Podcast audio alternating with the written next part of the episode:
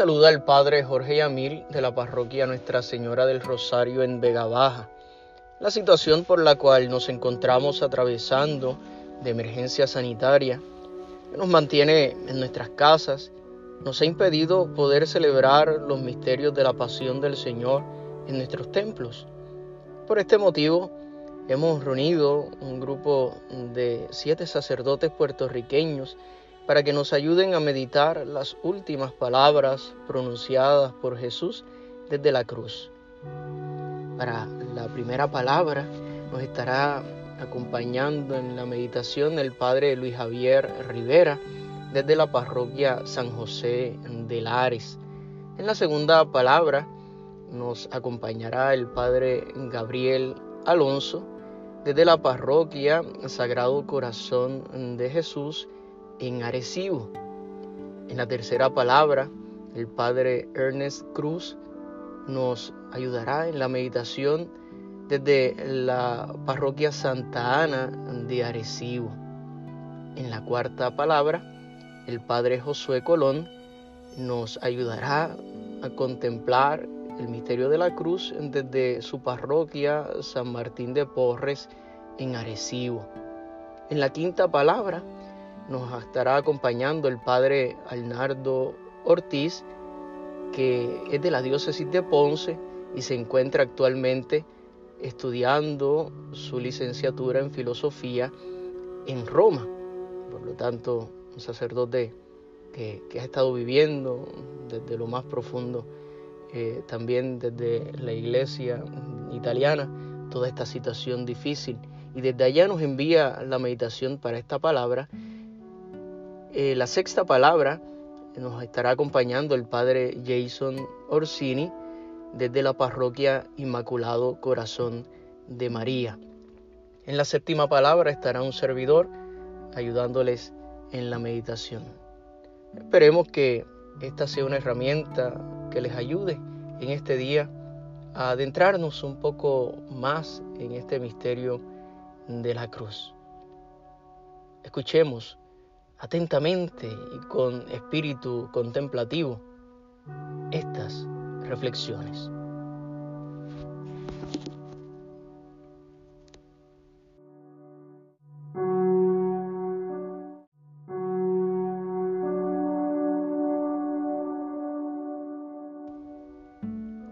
Oremos. Jesús en la cruz aboga, da al ladrón entrega a su madre, se queja, la sed le ahoga, cumple, entrega el alma al Padre.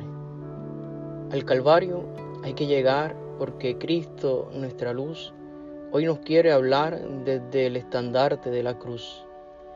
Virgen de los dolores y Madre mía, que como tú acompañe yo siempre a tu Hijo en vida, redención y muerte y después de glorificarte en la tierra, le glorifique por toda la eternidad, junto a Él y junto a ti. Te lo pido por su aflicción y martirio al pie de la cruz.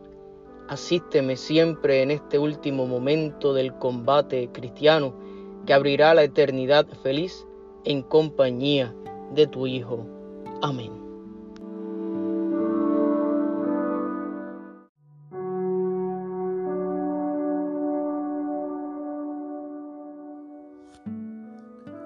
Primera palabra. Cuando llegaron al lugar llamado la calavera, crucificaron allí a Jesús y también a los malhechores, uno a la derecha y otro a la izquierda. Jesús decía, Padre, perdónalos porque no saben lo que hacen. La primera palabra en la cruz de nuestro Redentor además del perdón, revela su gran amor por el hombre. Jesús no se preocupa de sí, sino de los demás. Característica de toda su vida, fue el hombre para los demás. Pide el perdón para sus verdugos. Es ahí, en palabras del Papa Francisco, que Jesús reza por los que lo están crucificando es el momento más agudo del dolor. Es allí donde se llega al culmen del amor. En el perdón que rompe el círculo del mal. Reza por nosotros al Padre para que nos envuelva en su misericordia que transforma y sana el corazón. Jesús se valió del agradecimiento del Padre por su obediencia para interceder por nosotros, por todos, por los justos y los pecadores, por los que todavía no le conocían y por los que estaban allí en aquel momento, por los que se compadecían de él y también por los que le atormentaban y le odiaban sin mérito o motivo. Es aquí que se hace realidad lo, de perdonar a los enemigos y el perdonar 70 veces 7, es decir, siempre. El Señor busca el bien de los que le hacían el mal, busca la salvación de los mismos que le quitan la vida.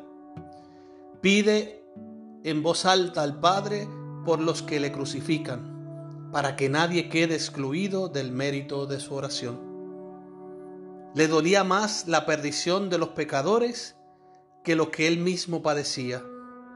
No pedía alivio para su dolor, sino el perdón de nuestros pecados. Así es el sumo sacerdote que nos convenía. Dice la carta a los hebreos que fuese tan grande su amor que fuera capaz de abrazar a sus mismos enemigos, que pudiese vencer el mal con el bien. Qué admirable su silencio durante la pasión y el juicio, y ahora habla para defender a sus enemigos. Presentó al Padre todos los motivos que pudieran conseguir nuestro perdón.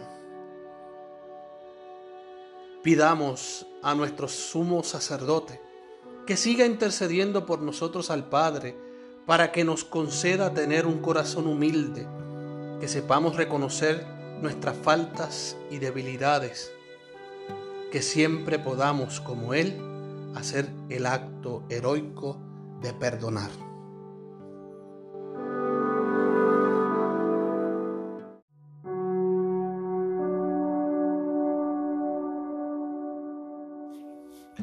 Oremos. Padre, en una humanidad dividida por las enemistades y las discordias, tú diriges las voluntades para que se dispongan a la reconciliación. Tu espíritu mueve los corazones para que los enemigos vuelvan a la amistad, los adversarios se den la mano y los pueblos busquen la unión. Con tu acción eficaz consigues que las luchas se apacigüen y crezca el deseo de paz, que el perdón venza al odio y la indulgencia a la venganza. Amén.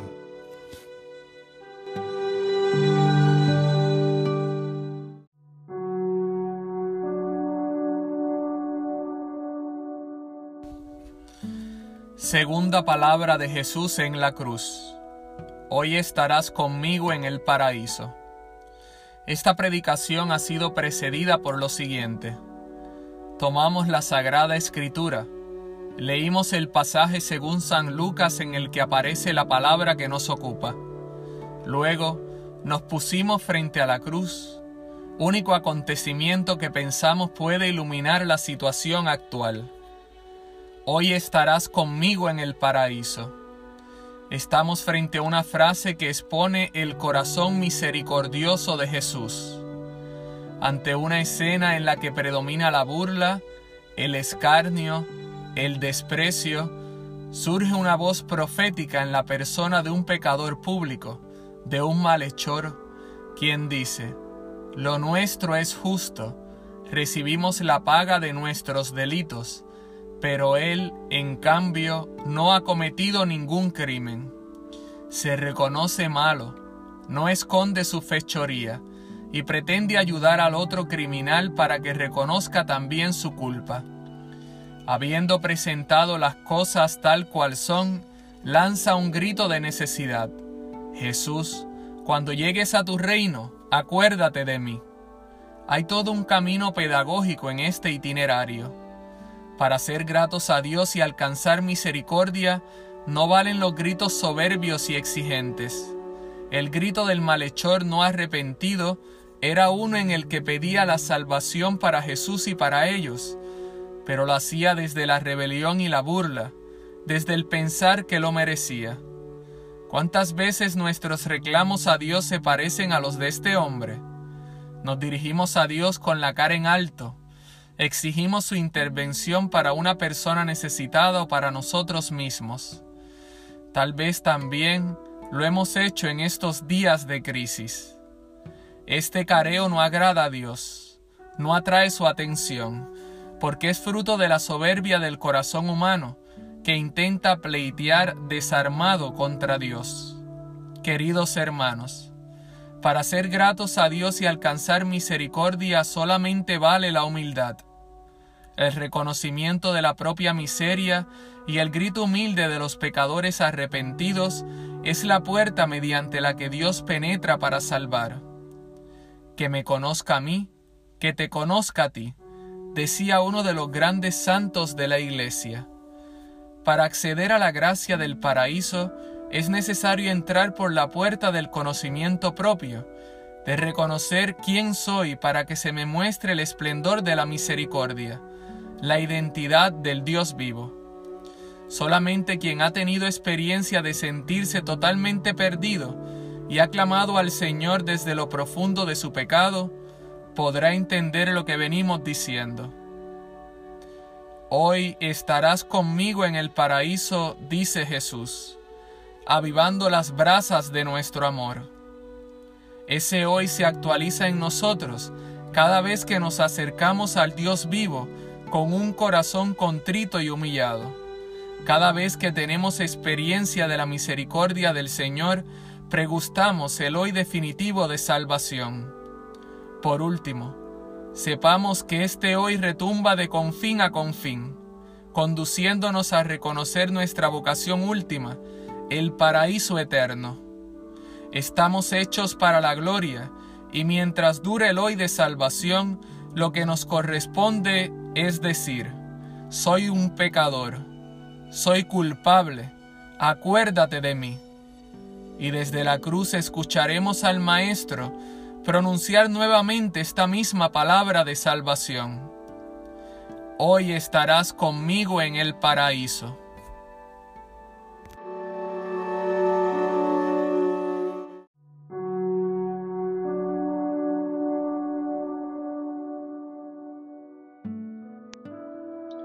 Tercera palabra. He aquí a tu madre. Madre, he aquí a tu Hijo.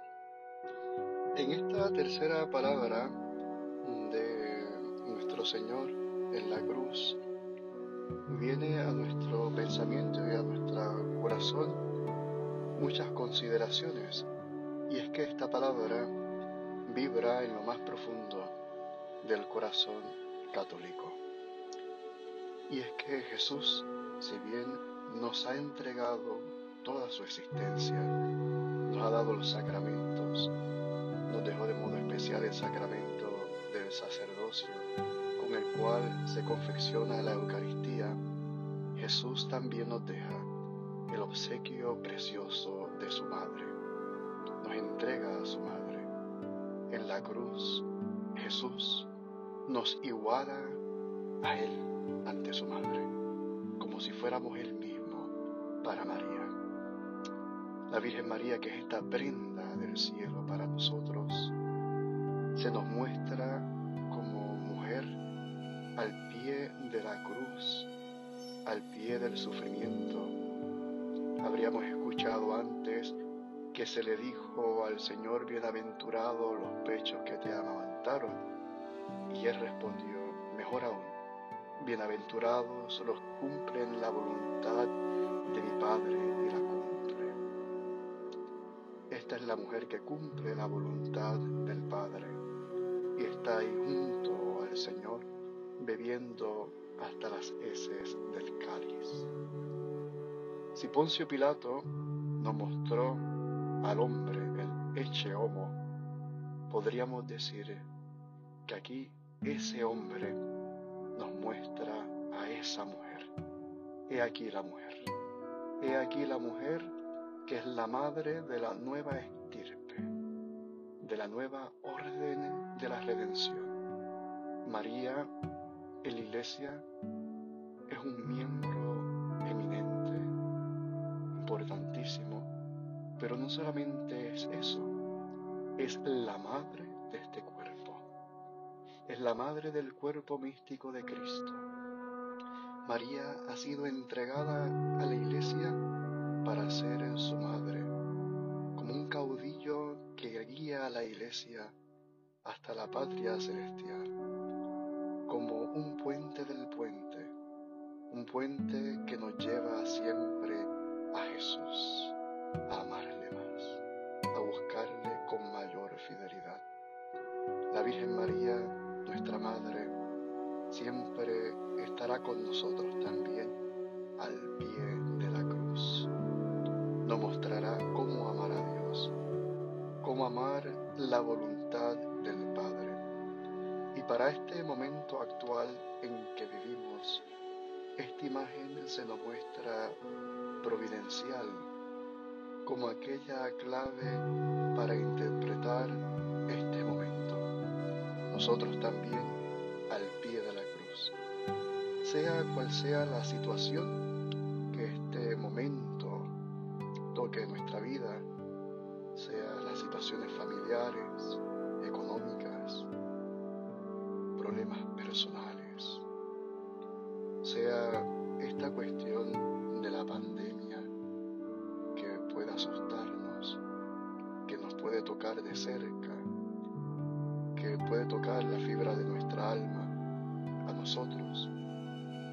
nosotros que estamos ahí con Jesús, se nos dice, ahí a tu madre.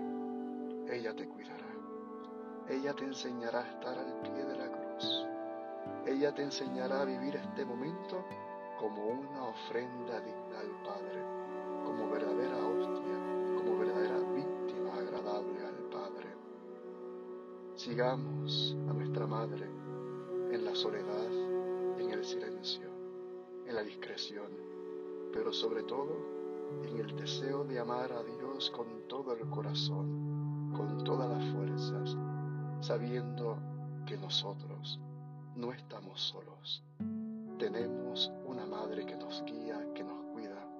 Jesús nos ha dicho, ahí está tu madre. Ten esperanza, de confianza. La Virgen María está con nosotros como signo salvación.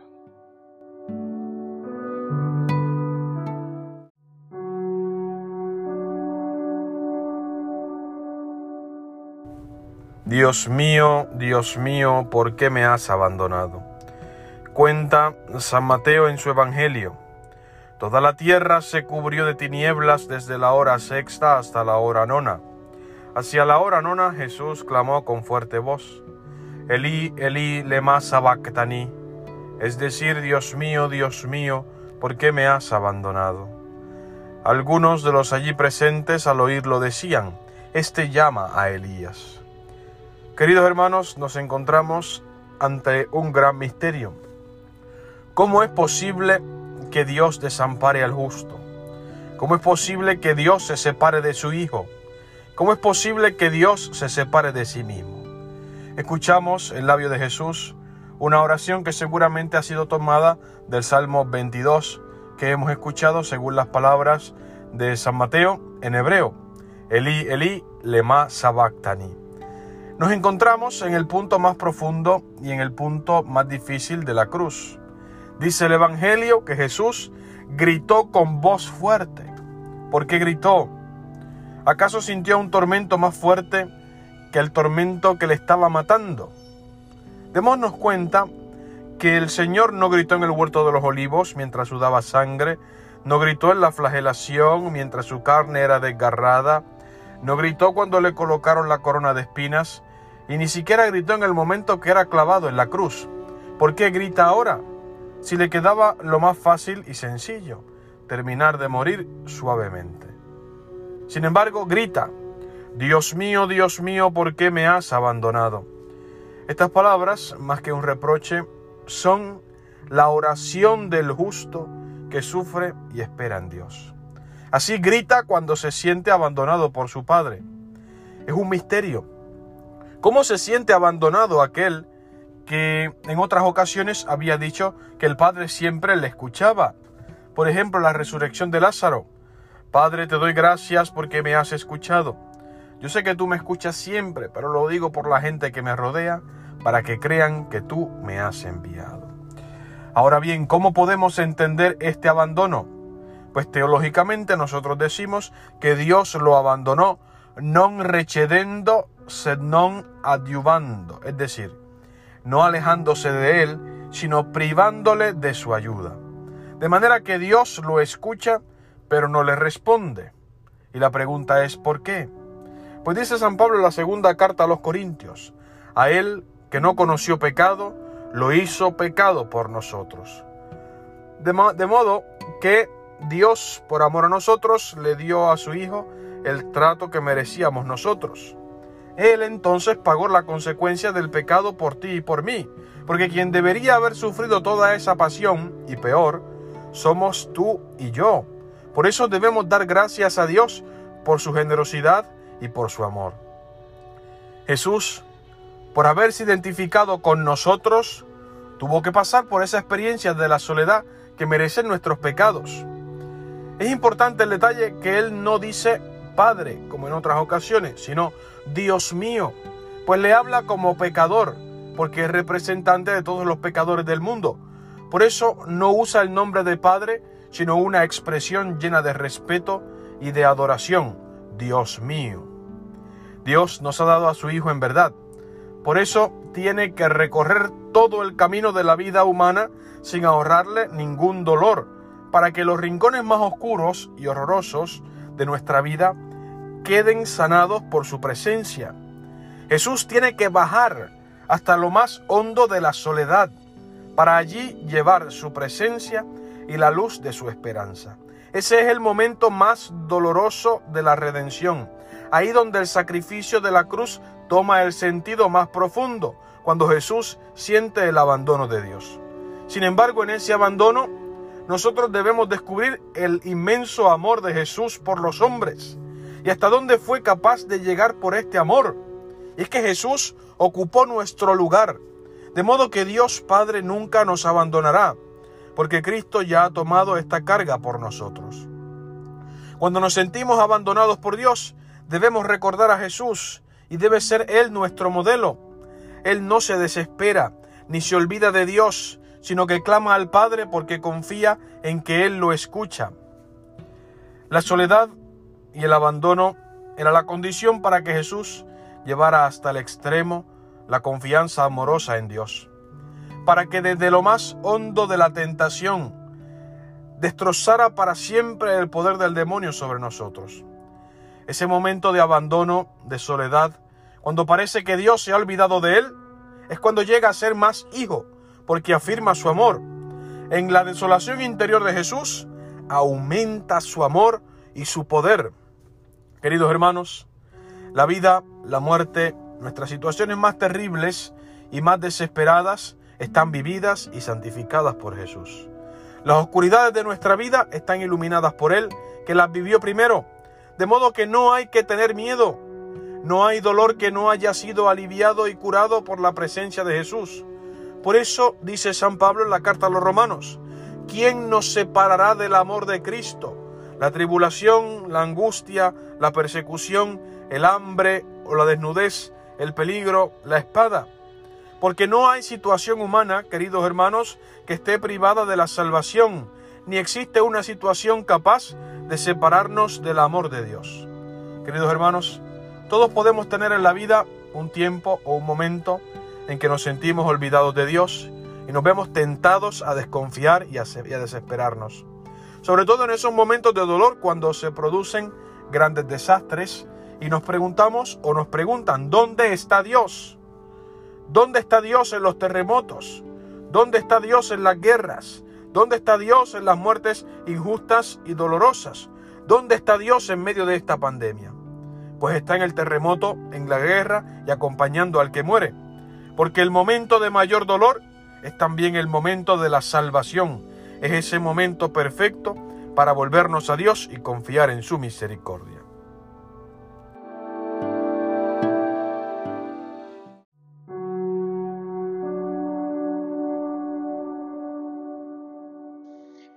Quinta palabra, tengo sed. Juan 19, 28 y siguiente.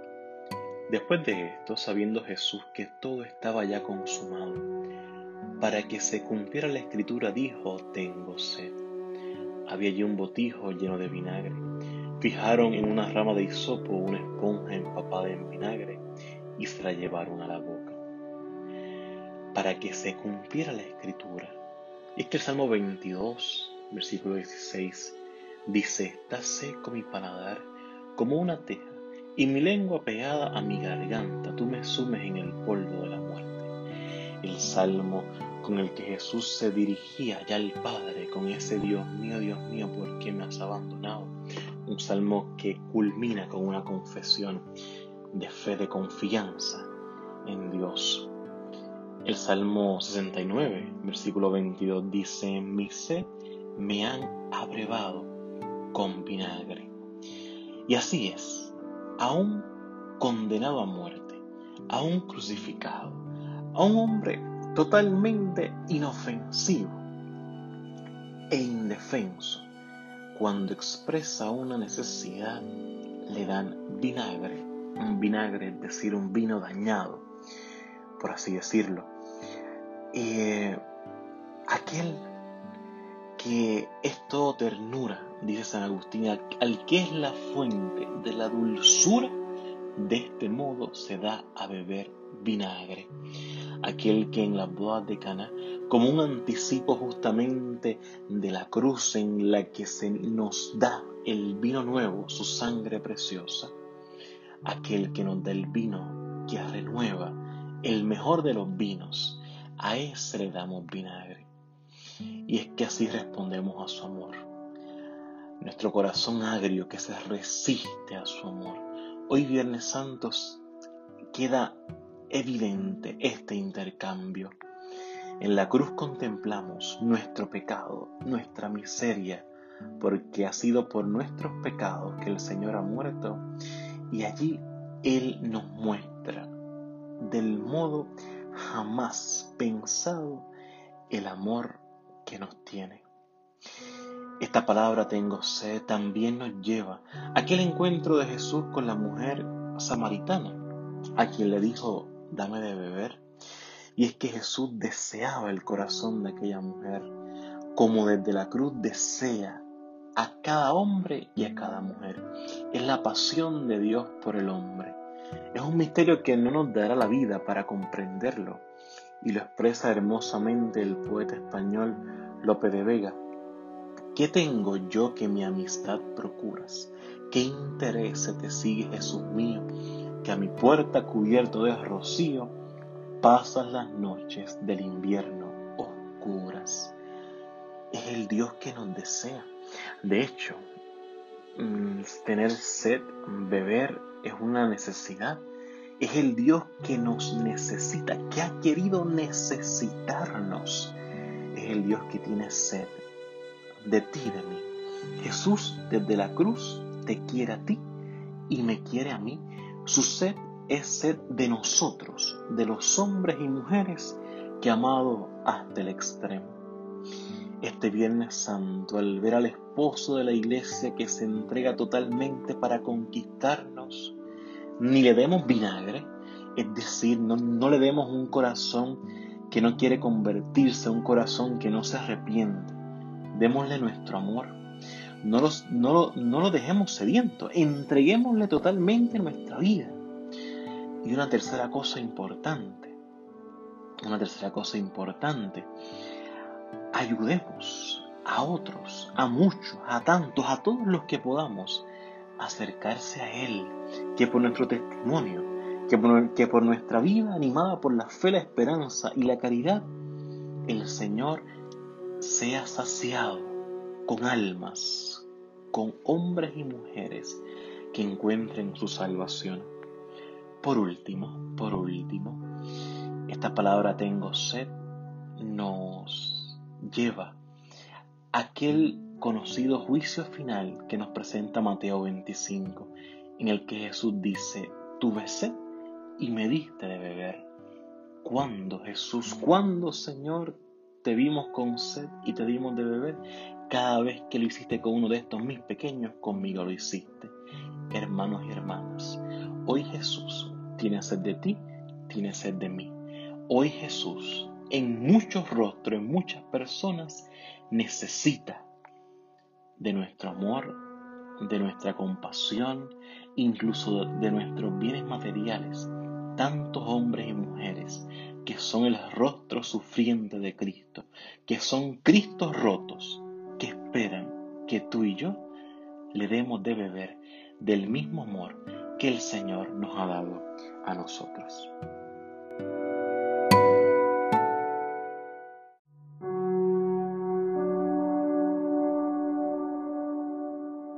Todo está consumado e inclinando la cabeza entregó el Espíritu. Todo está consumado o todo está cumplido. Es la sexta palabra de Jesús en la cruz. Es una palabra que la tomamos del Evangelio según San Juan, en el momento de la muerte del Señor, en el que Él mismo acepta, acoge esa voluntad del Padre. Y se diferencia un poco de la actitud de Jesús en los otros evangelios. En los evangelios sinópticos, Mateo, Marcos y Lucas, vemos cómo en el momento de la muerte Jesús lanza un fuerte grito, Padre, en tus manos encomiendo mi espíritu, que será otra palabra. Sin embargo, en esta sexta palabra que miramos en la última palabra de Jesús en el Evangelio según San Juan, vemos en él una actitud serena, una actitud tranquila, un, modo de afrontar el misterio de la muerte del Señor con una serena majestad. Así nos lo muestra, así como se va desarrollando la pasión en el Evangelio según San Juan, en donde Jesús con toda serenidad va aceptando ese plan, esa voluntad del Padre es un acoger la historia, el plan que Dios tiene con cada uno de nosotros. Es un estar consciente de lo que Dios quiere realizar, de la voluntad del Padre. Una voluntad que muchas veces se opone a la nuestra, una voluntad o un proyecto que a veces no coincide con los nuestros, pero que si nos acogemos con fe a esa voluntad del Padre, sabemos que es con mucho lo mejor, que será siempre mejor acoger esa voluntad del Padre. Aquí Jesús luego de la agonía y del sufrimiento que lo lleva a la muerte en cruz, luego de entregar su madre al discípulo que tanto amaba, luego de manifestar que aún en el momento de la cruz sigue teniendo sed de esa vida de la humanidad, de ese acercarse a Él de parte de cada uno de nosotros, reconoce que el plan de Dios de salvar a toda la humanidad mediante su sacrificio está cumplido. Esto nos lleva a recordar una escena en el mismo Evangelio según San Juan, un poco antes, cuando Jesús, si uno lo ve en el capítulo 12, versículo 27, primero manifiesta esa turbación, esa confusión, esa alma turbada en la que le pide al Señor que lo libre de esa hora, pero que a la misma vez reconoce que ha venido al mundo para esa hora y, en vez de pedir al Señor que le libre de esa hora, le dice, Padre, glorifica tu nombre. Y viene la voz del cielo y le dice, lo he glorificado y de nuevo lo glorificaré. Es la hora de la gloria de Dios. Es la hora de Jesús. En el Evangelio según San Juan se va a lo largo de todo el relato preparándonos para encontrar a Jesús en la hora, para poder ver cuál es la hora del Señor. Es la hora de la salvación es la hora de la consumación, es la hora en la que todo está cumplido. Tú y yo, al contemplar esta palabra del Señor, debemos eh, asumir dos actitudes. En primer lugar, una actitud de acción de gracia. Gracias Señor. Gracias Señor por este misterio de nuestra salvación. Gracias Señor por haber entregado la vida por nosotros. Gracias por este misterio que no nos cansaremos de contemplarlo y de conocerlo cada vez más el misterio de tú que has venido al mundo para amarnos de tal manera que entregas la vida por nosotros para salvar nuestra vida. Das tu propia vida para que nosotros vivamos. Es la actitud de acción de gracias al Señor. Es el sacrificio de Dios por nosotros, que lo celebramos cada día en la Eucaristía. Cuando celebramos la Eucaristía, celebramos al Señor entregándose por nosotros y le damos gracias al Padre por ello. En segundo lugar, aprender de Jesús a aceptar la voluntad del Padre con esta serenidad. Vivimos momentos adversos, dificultades, se manifiesta la cruz muchas veces en nuestra vida y en medio de esa manifestación de la cruz del Señor en nuestra vida, tenemos que aprender de Jesús, reconocer que el proyecto, que el plan, que la voluntad de Dios es mucho más grande, es mucho más hermosa que todo lo que tú y yo pudiéramos pensar o suponer, que todos nuestros planes y proyectos, y es más fuerte que la muerte.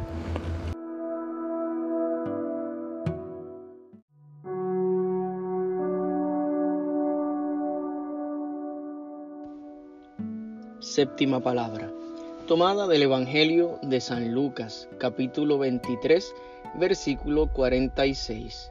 Padre, a tus manos encomiendo mi espíritu.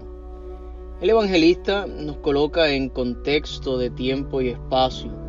Era ya casi mediodía y vinieron las tinieblas sobre toda la tierra hasta las tres de la tarde, porque se oscureció el sol.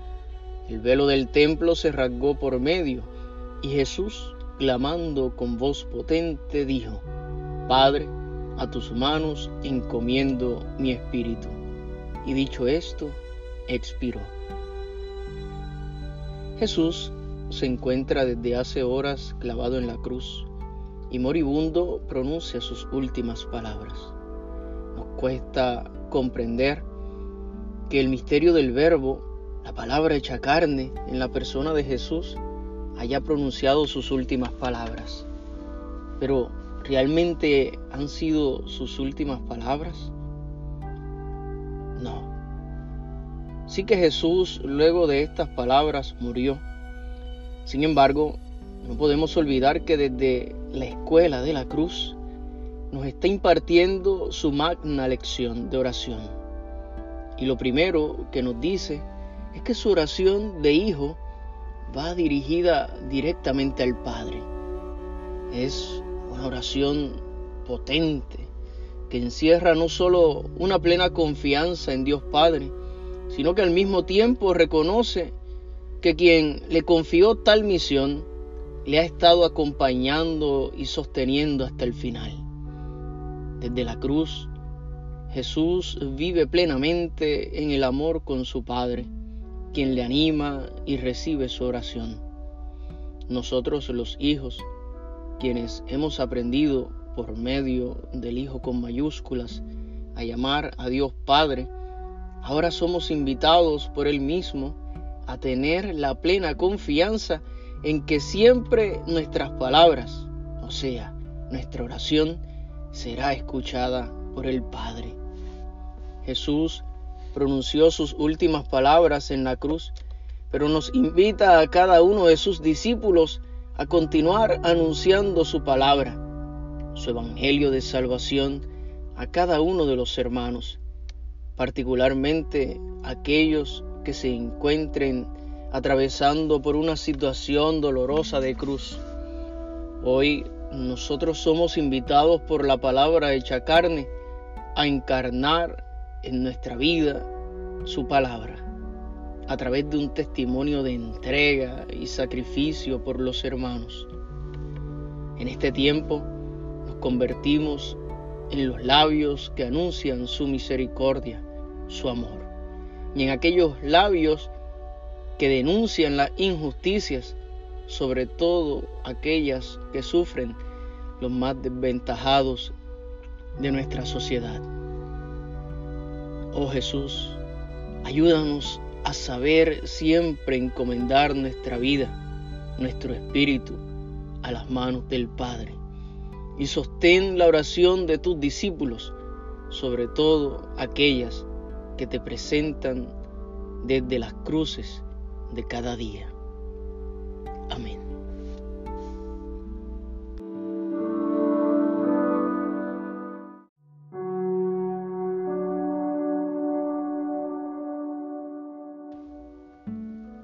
Oremos.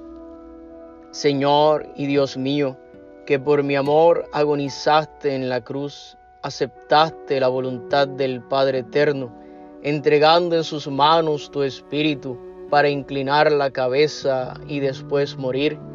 Ten piedad de todos los hombres que sufren los dolores de la agonía y de mí cuando llegue esta tu llamada y por los méritos de tu preciosísima sangre, concédeme que te ofrezca con amor el sacrificio de mi vida en reparación de mis pecados y faltas, y una perfecta conformidad con tu divina voluntad para vivir y morir como mejor te agrade.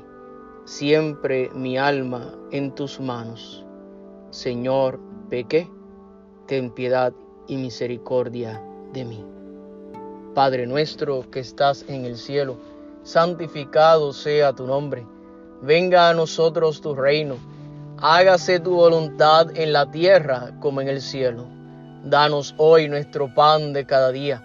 Perdona nuestras ofensas, como también nosotros perdonamos a los que nos ofenden.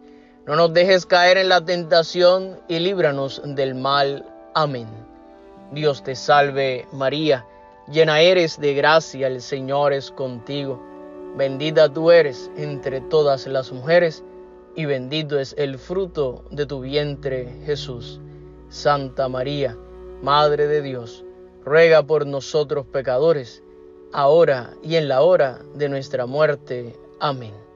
Gloria al Padre, y al Hijo, y al Espíritu Santo, como era en el principio, ahora y siempre, por los siglos de los siglos. Amén.